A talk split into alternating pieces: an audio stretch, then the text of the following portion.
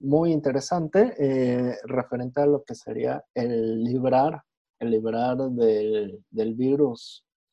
que, por el movimiento que se ha estado dando, entonces este, Italia y España van a seguir muy resentidos, pero en México ya vamos a estar entrando apenas a la etapa de finalización de lo que sería la fase 4. La fase 4 que, que es a donde pues ya todos vamos a estar infectados de alguna forma. Sí. No, eso es inevitable. O sea, de que vamos a llegar a esa fase, vamos a llegar.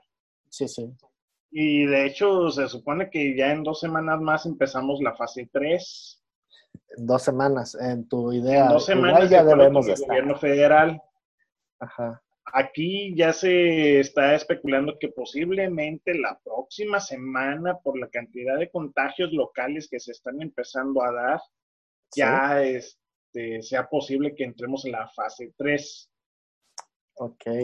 Que es esa de ya no puede salir al menos de que sea algo justificado. Y que el virus ya es autóctono. Tiene que ser con cubrebocas. De hecho, aquí, como te digo, ya está obligado el uso de cubrebocas. Sí, sí. Están cinco pasos adelante de todos los demás. Entonces, ¿cuándo se van a independizar? Es broma, güey. pues. Pero. Deja, deja ver cuándo se pone de acuerdo el Bronco con el gobernador de, Coahuila, este Riquelme, y con ah, cabeza de vaca, que es el de Tamaulipas, para formar la República de la Sierra Madre. Hijo de ¿Otra vez? hijo de su madre. Hasta crees que se van a liberar de los mexicanos y el Producto Interno Bruto, más de la mitad está allá, carnal.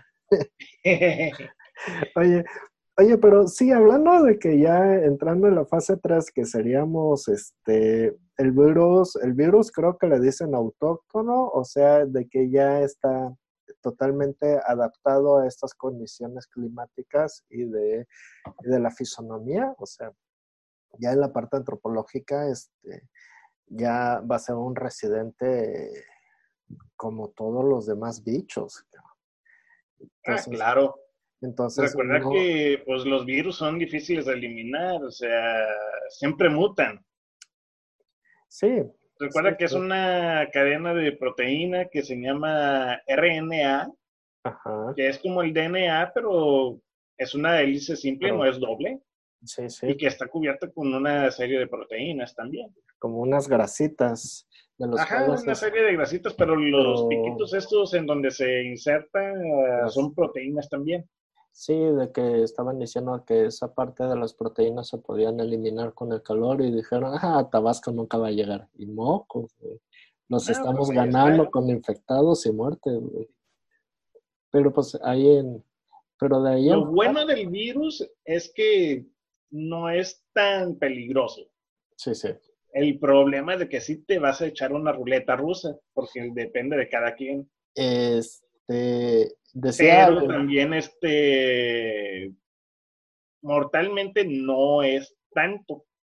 Decía, decía Alfredo Jalife antes de que empezara la, antes de que se denominara pandemia, en una entrevista que hizo aquí en Villahermosa decía de que este el virus lo debemos de tener como el SAR, como el H1N1, pero mutado con lo que sería el VIH a donde estaba diciendo, va a ser muy difícil detectarlo en cierta medida si no se tiene suficientes pruebas repetidamente, porque va a estar dañando como un virus de inmunodeficiencia humana. Y resulta de que pues este no estaba tan, no estaba tan erróneo su, su idea, porque pues decir neumonía típica es una parte donde no estamos totalmente definidos cómo es una neumonía, neumonía típica, porque pues si tienes enfermedades congénitas y degenerativas, ahí te va a atacar más. No, el problema aquí también es eh, eso que tú dices, cómo clasificas ese tipo de neumonías atípicas. Estaba diciendo el secretario de aquí, este Manuel de la O, que no necesariamente es por coronavirus, pero este, las neumonías dependen para que se compliquen de otros factores. Puede ser por el mismo coronavirus